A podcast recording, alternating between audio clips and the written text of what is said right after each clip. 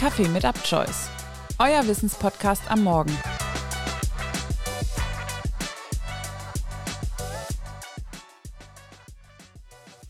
Herzlich willkommen zu einer neuen Folge von Kaffee mit UpChoice aus dem Bereich der Psychologie.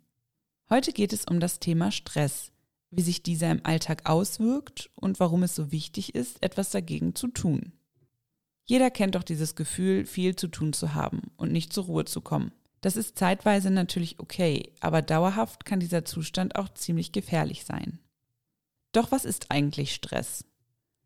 Die Gesundheitsberichterstattung des Bundes beschreibt Stress als einen Zustand der Alarmbereitschaft des Organismus, der sich auf eine erhöhte Leistungsbereitschaft einstellt. Ein populäres Erklärungsmodell für Stress ist das sogenannte transaktionale Stressmodell nach Lazarus. Hier wird davon ausgegangen, dass nicht nur eine Situation allein stressig ist, sondern es immer eine Wechselwirkung zwischen der Situation und der Person gibt. Als Beispiel. Für deinen Kollegen erscheint der Montag trotz zahlreicher Aufgaben auf dem Tagesplan sehr entspannt, während du den Stresspegel direkt spürst. Das liegt nicht an der Situation, denn ihr sitzt beide in dem gleichen Büro und habt ähnliche Aufgaben zu bewältigen. Also muss es am Umgang mit der Situation liegen. Hier sollte man sich den Alltag vor Augen halten und überlegen, was genau der entspannte Kollege anders macht. Denn das ist der Schlüssel zur Stressbekämpfung. Laut Stressmodell nach Lazarus ist der erste Schritt die primäre Bewertung von Stress. Hier geht es darum, dass Menschen nicht ohne Eigenanteil in Stress geraten, sondern erst durch ihre Bewertung, welche nach drei unterschiedlichen Faktoren erfolgt. Positiv, irrelevant oder gefährlich.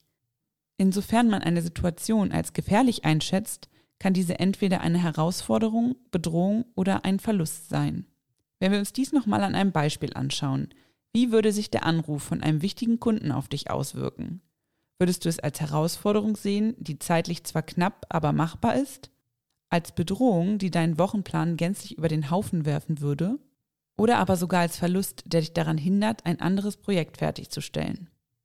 Der zweite Schritt ist laut Lazarus die sekundäre Bewertung von Situationen. Hier geht es um die eigene Analyse der Ressourcen. Man schaut also, ob ausreichend Ressourcen vorhanden sind, um die Situation gut bewältigen zu können. Sollte man allerdings feststellen, dass zu wenig Ressourcen vorhanden sind, entsteht Stress, weil wir annehmen, die Situation nicht mehr unter Kontrolle zu bekommen. Hier brauchen wir dann Strategien zur Stressbewältigung. Diese können entweder problemorientiert oder emotionsorientiert sein. Problemorientiert bedeutet, dass die Situation selbst geändert werden muss. Emotionsorientiert, dass du selbst den Bezug zur Situation ändern musst. Beispiele für problemorientierte Stressbewältigung können die Lösung des Problems, ein gutes Zeit- und Selbstmanagement, Prioritätenverschiebung oder eine Lebensstiländerung sein. Beispiele für eine emotionsorientierte Stressbewältigung hingegen könnten Ablenkung, Akzeptanz der Situation oder Kompromisse sein. Der dritte Schritt in diesem Modell wäre die Neubewertung. Hier wird der Erfolg der Stressbewältigung bewertet. Wenn der Stress erfolgreich bewältigt wurde, kann es sein, dass aus einer Bedrohung eine Herausforderung wird. Wird eine Situation allerdings nicht erfolgreich bewertet, kann das Ganze auch andersherum ablaufen und aus der Herausforderung kann sogar eine Bedrohung werden. Es gibt allerdings auch noch eine Reihe anderer Erklärungsmodelle, die sich zum Beispiel eher auf die biologischen Faktoren beziehen und besagen, dass der Körper während einer Stresssituation in einen Modus der Alarmbereitschaft übergeht. Der Körper reagiert auf Stressauslöser mit körperlichen Anpassungsreaktionen in drei Phasen. Erstens Alarmreaktionsphase, zweitens Widerstandsphase, drittens Erschöpfungsphase. Folgende Symptome können in den jeweiligen Phasen auftreten. In der ersten Phase schüttet der Körper vermehrt Stresshormone aus. Die bewirken, dass die Herzfrequenz steigt, die Atmung sich beschleunigt, der Blutzuckerwert ansteigt und die Bronchien sich erweitern.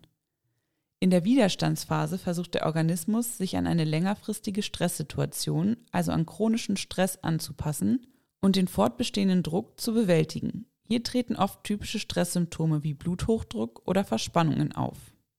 In der Erschöpfungsphase wird die Überforderung deutlich. Die Leistungsfähigkeit nimmt auf Dauer ab, die Funktionsfähigkeit des Immunsystems wird ebenfalls schlechter, wodurch man in dieser Phase anfälliger für Krankheitserreger ist und schneller krank wird. Zudem steigt in dieser Phase das Risiko für das Auftreten psychischer Erkrankungen, wie beispielsweise Angsterkrankungen oder Depressionen. Es wird also deutlich, dass Stress kein lapidarer Zustand ist, den man vernachlässigen sollte, sondern eine ernstzunehmende Veränderung des körperlichen und psychischen Zustands. Aber was kann man zur Stressbewältigung tun? Sport für den körperlichen Ausgleich kann hilfreich sein, denn hier werden Glückshormone freigesetzt und es kann helfen, um den Kopf frei zu bekommen. Im besten Fall sollte dein Bewegungspensum täglich 30 Minuten im Freien und bei Tageslicht betragen. Progressive Muskelentspannung zum Stressabbau. Hierbei handelt es sich um ein aktives Entspannungsprogramm, bei dem du einzelne Muskelgruppen von Kopf bis Fuß für einige Sekunden anspannst, dann locker lässt und den gelösten Zustand spüren kannst. Gesunde Ernährung kann bei Stress sehr hilfreich sein, denn eine gesunde Nervennahrung ist der Antriebsstoff für den menschlichen Organismus und ein gutes Mittel gegen Stress. Hier solltest du auf Lebensmittel wie Vollkornprodukte, Hülsenfrüchte, Nüsse sowie frisches Obst und Gemüse setzen. Zudem sollte natürlich stets auf eine ausreichende Flüssigkeitszufuhr geachtet werden. Neben Sport und gesunder Ernährung ist auch ausreichend Schlaf essentiell für deinen Körper und deine Ausgeglichenheit. Ein gesunder Schlafrhythmus trägt dazu bei, den Cortisolspiegel zu senken. Cortisol trägt nämlich bei erhöhten Werten zu erhöhter Reizbarkeit und raschen Stimmungswechseln bei. Zudem kann es sinnvoll sein, seine Prioritäten zu kennen und sich Ziele zu setzen.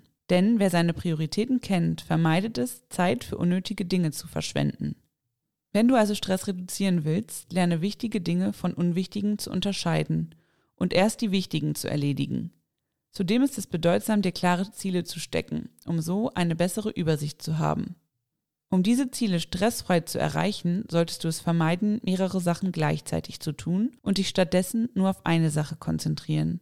So arbeitest du fokussierter und ergebnisorientierter.